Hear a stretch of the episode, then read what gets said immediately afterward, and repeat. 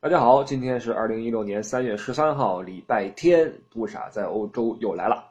呃，民以食为天啊，不论是中国人还是西方人，呃，一切的前提就是先要吃饱喝足。那今天我们的话题就是，呃，中国人和欧洲人在饭桌上有什么文化差异？我们把它掰开揉碎的看一看啊，看看里边有什么好玩的地方没有。那饮食饮食啊，我们就先从这饮说起吧。不知道大家注意到没有啊？没有这世界上没有哪个国家的人啊，像中国人一样喜欢喝热的东西。呃，酒有热的，茶也是热的，喝水也必须喝热水。我们经常看到，尤其是中年人啊，往上跟家也好，办公室也好，甚至出门都要带一个那种。保温杯，什么太空杯什么的，里边是茶呀，或者热的开水啊。我们有这个喝开水这个习惯。我们听说谁病了，往往说一句多喝点热水啊。谁咳嗽了，谁上火了，多喝点热水。着凉了，多喝点热水。仿佛热水能治百病啊。当然，在我国的传统医学的书籍里面，也是提倡喝热水的。呃，说什么生津止渴呀，什么解热消毒啊，种种。不知道是真是假啊，但是确实是有这种记载。我还见过一本中医的书籍，里边专门介绍了 一个，那有点骗人啊。说那章是这样写的：说这一章我给大家介绍一个灵丹妙药太和汤。这个汤怎么做呢？很容易，您在家里边打一壶水，把它放在火上烧它，烧开了之后呢，不要关火，咕嘟个五分钟，之后把这玩意儿晾凉。OK，一碗上好的太和汤就做成了。你说这，您您就直接来句话说白开水有益健康不完了吗？您贫了半天，贫出两页纸，告诉说这个太和汤怎么怎么着，结果告告诉说就白开水。不管怎么着啊，反正是咱们中国人有这个呃爱好，觉得开水喝了舒服，久而久之也成了习惯了啊。你来来杯冰水，咱们就不适应。但是欧洲人不这样，欧洲人喜欢喝凉的，不仅要凉，而且还要带气儿。在欧洲这边买水的话，很少有人买那种纯净水，那种矿泉水卖的不是很好。他们喜欢把往里边打气儿，打上那个二氧化碳，喝的时候嘴里边有种像可乐一样哔哩吧啦冒泡那种碳酸这种效果，加上点冰块什么的，觉得这个过瘾。不论什么时候，不论什么年龄，我们看，呃，外边。老头老太太吃饭什么的，经常要个冰镇饮料什么的，可乐什么的，咣咣往里怼，也没见有怎么着啊。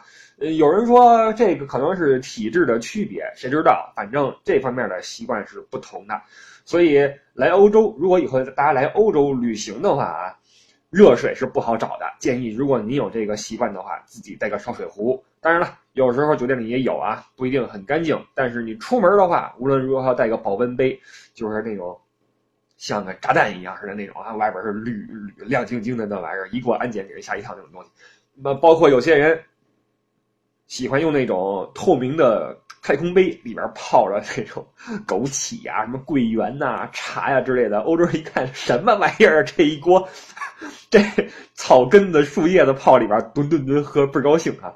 在欧洲的餐馆吃饭要注意啊，热水是没有，基本上是不会给你免费提供的，不像在我们国内。我们中国吃饭，你往哪一坐，别管干什么啊，不管是酒吧也好，是餐厅也好，往那一坐，咣咣两杯热水给您送上来，免费续杯。甚至有些餐厅汤粥都是自取的啊。在欧洲没这个资本主义社会，一切都是要钱的，所以这块要注意啊。呃，西方人当然也有热饮啊，比如说咖啡什么的，也有茶，但是这茶跟我们中国茶就不一样，它是那种英式的红茶，一个茶包啊，呃，是是这么一个情况，呃。酒方面啊，因为饮你说饮料的话，你你除了这种无酒精的之外，还有一些酒水。酒文化东呃中国和西方也是有很大差异的。你比如说欧洲人，呃，首先比如说像法国和意大利，它是红酒的消费大户啊。你往东一些的话，到了德国和捷克这种地方，喝啤酒就很多。但是无论如何是没有人喝白酒的，就不产那玩意儿。他们这所谓的白酒就是那种烧酒，像伏特加也好，什么也好，那种东西叫白酒。但没有我们中国那种粮食酿出来的那种白干啊、茅台啊是没有的。中国人对酒的态度与这个欧洲人截然不同。中国人对待酒，酒是一种文化啊，是当然西方也是。但是中国的中国人眼中的酒呢，它融进了很多的人情，融进了很多的呃事故。你比如说，在中国人的酒桌上面，有很多很多的规矩要讲。你倒满酒之后，要先敬谁？啊，那个敬的时候，杯子要怎么摆？啊，那个。呃，什么时候必须一口闷？什么时候必须怎么怎么样？都有说法。欧洲人去了中国，这是肯定是不会的，肯定是不懂的，而且经常被灌的是稀里哗啦的。咱们中国人见面之后，别管怎么着，第一口的话，往往是必须要你你你主做主的人，做东的人，咣叽一口闷了，你不闷就不合适，对吧？按照我们的习俗来讲。那你赶上个能喝的就瞎了吗？那外国人他没喝过白酒，到中国之后来一个躺一个，就是这种下场啊。在中国的酒桌上面，这种社会的等级观是非常的严格的。你在一个酒桌上，你一眼就能看出谁是领导或者谁是呃长辈。这个酒桌的文化与这种社会等级的划分是完全完全契合的啊，就是这么一种情况。那到西方就不是这样。西方人自古讲的是平等、自由啊！你你在公司里边你是我上司，那是工作时候出来喝酒，你别逗了，我还伺候你，你谁谁伺候谁啊？爷不干啊！就这么想。所以在欧洲的酒桌上面呢，他们的酒文化体现在对酒的这种敬意上面啊。你比如说，他们要在开一瓶红酒之前啊，拿出来，往往那个主人请客啊，在家里边。这个吃差不多了，神秘兮兮的消失了。过一会儿来了啊！今天我给你们开瓶好酒，大家这个目光都投过去，拿拿着酒瓶子啪啪一转，这个是法国什么这个波尔多酒庄、波尔多酒区什么什么庄的那那那年的这个庄的庄园的这个祖先是干什么什么的，跟我们家什么关系？这瓶酒怎么来的？有什么故事？先给你讲一溜够啊！你就讲的非常的生动有趣，因为他们在西方啊，这个。葡萄酒是有一定的宗教意义的啊，你在宗教这个概念里面被当作是基督耶稣的血，那就算你不是教徒，他们对待酒的这种尊敬也是非常的令人感慨的。嗯，我曾经去拜访过一些法国的大的酒区的酒庄啊，嗯，当时那个。给我的印象非常的深刻，大家都在辛勤的劳作，不论你是酒庄的什么人，是是是庄主也好，什么也好，都穿着那种胶鞋在里面一点点的捡那个葡萄汁，非常的对待葡萄非常的认真。所以这体现在他们饮酒的时候啊，也会呃先讲故事，之后呢把酒慢慢给你倒好啊。倒酒这块啊，咱们中国有一个习惯，不管是任何人给你添茶或添酒，咱们会这个敲一下桌子，嘚嘚嘚点上桌子。很多人啊，这个到了欧洲之后呀，他还要保持这个习惯。到餐厅哈，有时候高档餐厅的服务员会帮你添酒，看你喝差不多会给你添一点然后咱这边人就噔噔噔点着桌子，然后人家不知道什么意思，人家以为就是再来继续继续继续倒继续倒，然后吨吨吨吨吨给你倒，会有这么一种误解啊。这个西方人没有点桌子这一下，西方人就。点个头说谢谢，因为他他他他也不会给你倒多了，红酒就是差不多四分之一个红酒杯是最适适量的那么一个量，他不会给你倒满杯出来，反正喝啦干啦，没有没有这个。然后，西方人在喝酒碰杯的时候有一点要注意啊，就是碰杯的时候我们是喜欢看那个酒杯啊，我们还要在意这酒杯的那个杯沿啊是不是比对方，如果对方是长辈或者对方是你领导的话，你要比他低，对吧？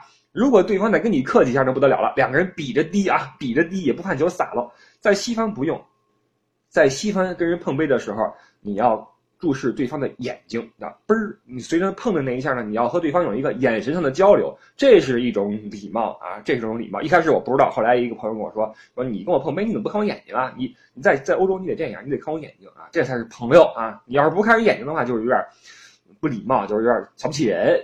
但是在欧洲喝酒，无论如何是没有人劝你喝的，也没有人灌你喝，不会说因为你喝的少了，或者说对方干了这杯你没干，你就不够意思，你就是装，你就是怎么着，你就是孙子，没有这个说法。他们喝酒呢，当然也有一个顺序啊，一开始是起泡酒，一般在大的场合，这个酒是酒过三巡嘛啊，什么三巡呢？一开始是起泡酒。呃，作为这个开始啊，大家喝点这个，然后吃两块饼干，暖暖场。起泡酒看上去非常的活泼，非常的欢快，色泽也很很很很鲜亮。用那种呃长细长的杯子啊，给你装好，让你欣赏这个气泡跃起的感觉。呃，之后呢可以来点白葡啊，淡淡的这种半干干白。之后呢再来点红酒啊，这个配红肉吃，牛肉啊什么这个那个。最后再来点重的，你比如说。呃，干邑呀，种种的这种烧酒啊，是从轻到重这么一个级别。你当然可以，你浅尝辄止没有问题。在当然了，每一道这个酒杯都是有讲究的啊，不同的酒要配不同的杯子。这以后我们说酒的时候再说。在中国呢，就是当然我们也不是全喝白酒啊，我们也很多时候喝啤酒，就没那么多讲究了，就对瓶吹的也好，怎么着也好，反正讲究的是一个。呃，异性，我们中国人喝酒是很写意的，没有那么多规矩，也不会拿着一瓶酒给你讲故事啊。那个燕京啤酒有有什么故事可讲？没什么故事可讲。红星二锅头没什么故事可讲，咱们就喝啊，喝嗨了为止。就是喝酒是个助兴，比如说中国人谈事儿是一边喝酒一边谈事儿的，这酒喝好了，事儿肯定没问题。但是欧洲人，他是先谈事儿后喝酒，而且甭管这事儿谈好谈不好，酒照喝啊。酒再怎么喝，不会喝的翻那个断片儿，也不会让你觉得特别没劲，就是这么一种大的差别啊，大差别。好，饮说完，我们说食这一块儿啊，呃，主食这块儿，中国和欧洲的差别就更大了。我们中国人，北方人喜欢吃面食，南方人喜欢吃米食啊，但是到了欧洲之后。发现好像除了土豆和大肉之外就没什么别的东西了。当然有人说这个咱们东方人体质比不上这些毛子啊，咱们这个瘦弱，咱们呃这个矮小，西方人都倍儿壮啊，一身毛，嘎着我底下全是味儿。说这肯定是吃的不一样啊，这人家是吃肉喝奶长大的，咱们是吃菜喝那个豆浆长大的，肯定不一样。这个有没有科学依据？也不敢说，但是在吃的这方面差别确实很大。在欧洲人，他没有主食这个概念啊。他很多人在欧洲这边点菜，点盘菜上来之后，一说这一看一盘菜哈，上面半拉鸡胸脯或者半拉肘子，配俩什么土豆疙瘩。哎，这这菜来了，那主食是什么呀？没主食了，这就是主食。它这叫主菜啊。咱们点菜是有这个那个凉菜，然后热菜。主食是米饭，什么大饼、饺子、面条都有。欧洲没这，欧洲是前餐吃一个沙拉，主菜就是这一盘啊，肉跟土豆在一起。呃，餐后甜点你再吃个什么巧克力慕斯之类的啊，喝点酒就完了。它不像中国还要配什么米面啊之类的，没有这这回事儿。当然了，它也有面条啊，意大利面，意大利面，但是没有汤面。我们中国人的汤面实在是。太好吃了啊！作为北方人，不得不说什么削面呐、热汤面呐、炸酱面呐、打卤面啊，确实是不得了，有点流口水啊。在欧洲就没这么多这，而且他们西方人是非常惧怕东方的一种事物，就是碗装的方便面啊。这是当然，这是日本人发明的啊，跟咱没什么关系。为什么可怕呢？因为这玩意儿它不好收拾，你知道吗？呃，在我国啊，你在高铁上，甚至飞机上，你都见过泡面的，随时带着碗面泡点吃，吃完巴拉一扔，完了啊。欧洲没这东西，他没有这种泡面这玩意儿，他也不吃。所以，但是很多中国人出来旅游，来欧洲旅游的话，咱们去日本、韩国都不怕，日本吃点寿司，吃点日料，韩国吃点。烧烤，越南吃春卷，泰国吃点什么香米，都是符合我们自己口味的玩意儿。到了欧洲之后，咱吃不惯奶酪啊，吃不惯这个生生冷啊，就很多人背着这方便面过来了，你知道吧？白天吃不惯怎么办呢？晚上到了酒店，衣服一脱，嘟嘟嘟的烧点热水，咔啦泡碗面 吃了。经常啊，把这个房间里、楼道里弄的都是方便面味儿，你知道吧？虽然咱们闻起来是美味，但是。酒店他希望它永远是一股淡淡的那种香料的味道，你知道吧？香那个芬芳的味道。结果一楼一楼到面味儿，知道吧？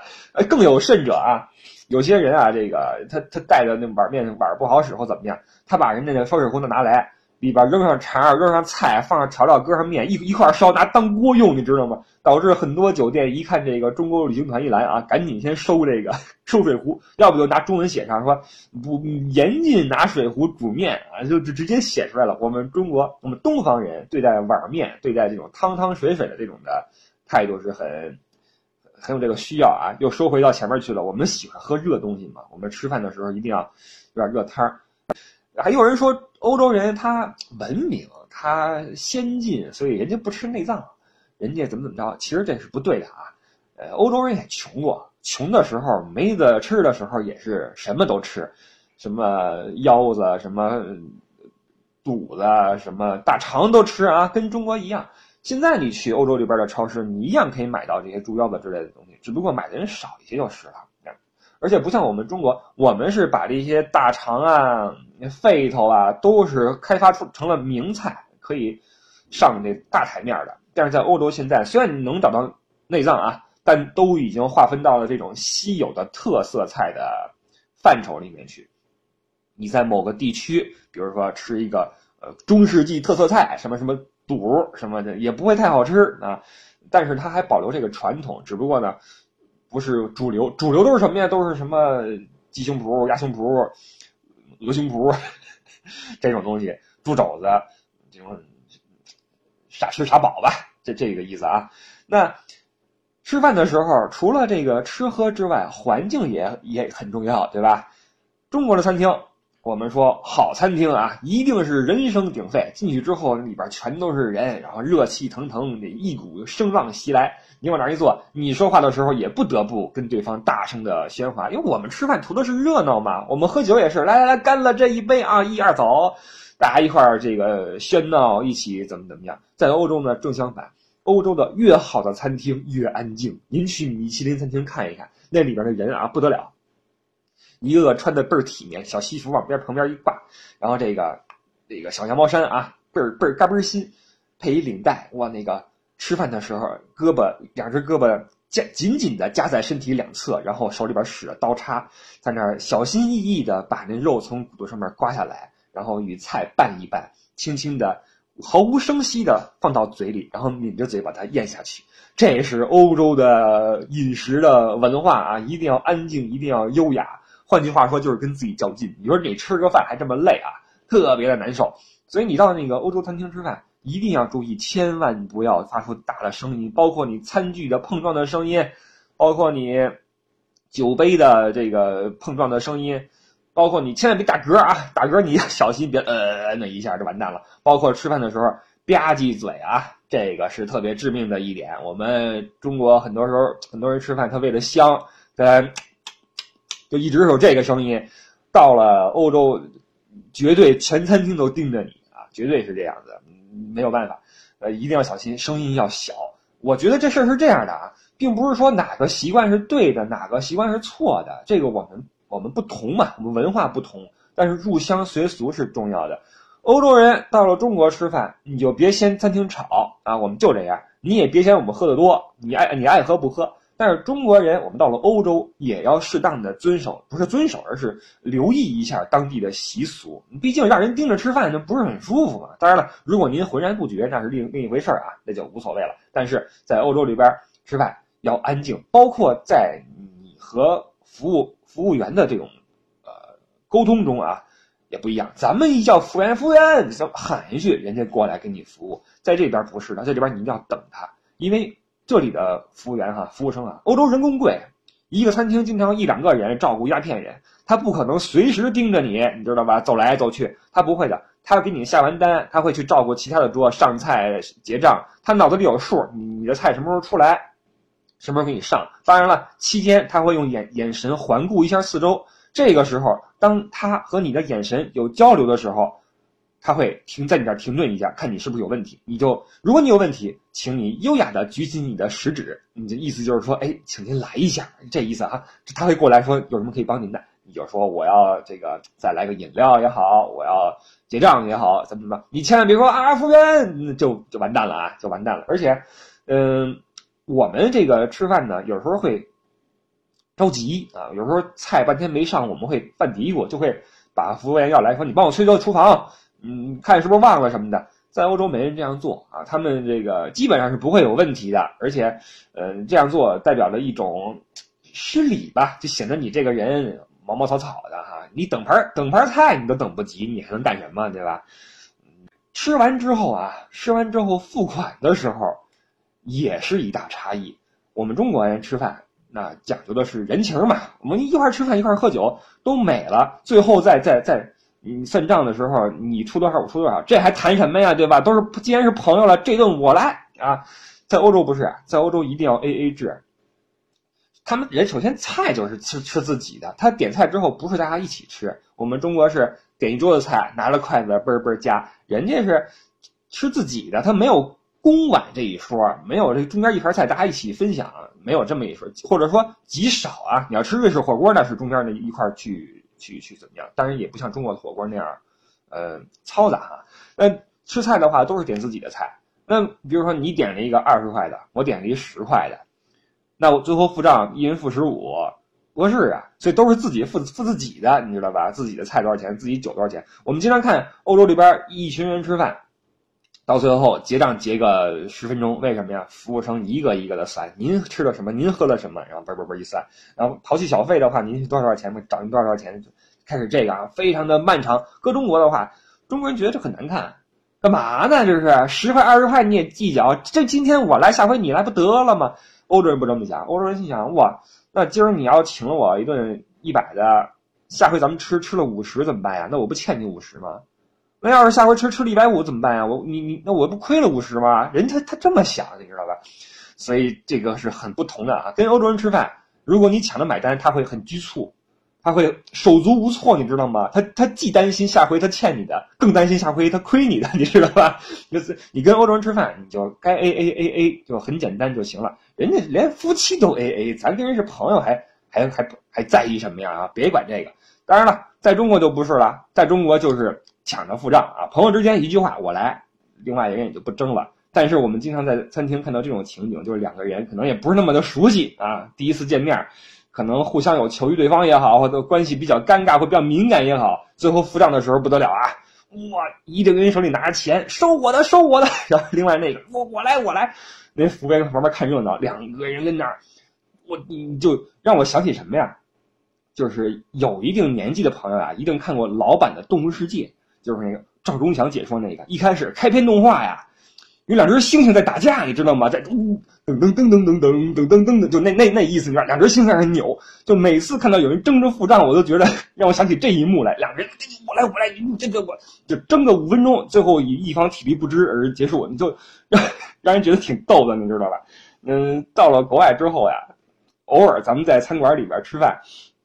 就别争了啊！就别争了，人人一看这干嘛呢？打起来了，这要报警，你知道吧？欧洲人没见过这这个阵仗，很多很多不同的地方啊，也是正是因为基于这种文化和习惯的不同，所以呃很多呃在有文化交融的地方的时候啊，就会有一些矛盾产生。你比如说，有时候中国的旅游团来欧洲旅游，到了餐厅不到了酒店哈吃早餐，发现酒店把我们这个团完全隔离在了另外一个地方。不跟欧洲人一起吃，我这不歧视吗？有些人就不干哈，而且你留心一看，吃的还不一样。人家那是有三文鱼的，我们这就是面包和鸡蛋，凭什么呀？那凭什么呀？